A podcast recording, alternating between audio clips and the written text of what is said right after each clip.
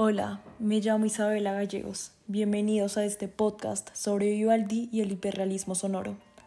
Durante estos minutos abordaremos los siguientes detalles sobre cómo Vivaldi, quien fue un músico, violinista y compositor, logra transportar a su audiencia a través de la música.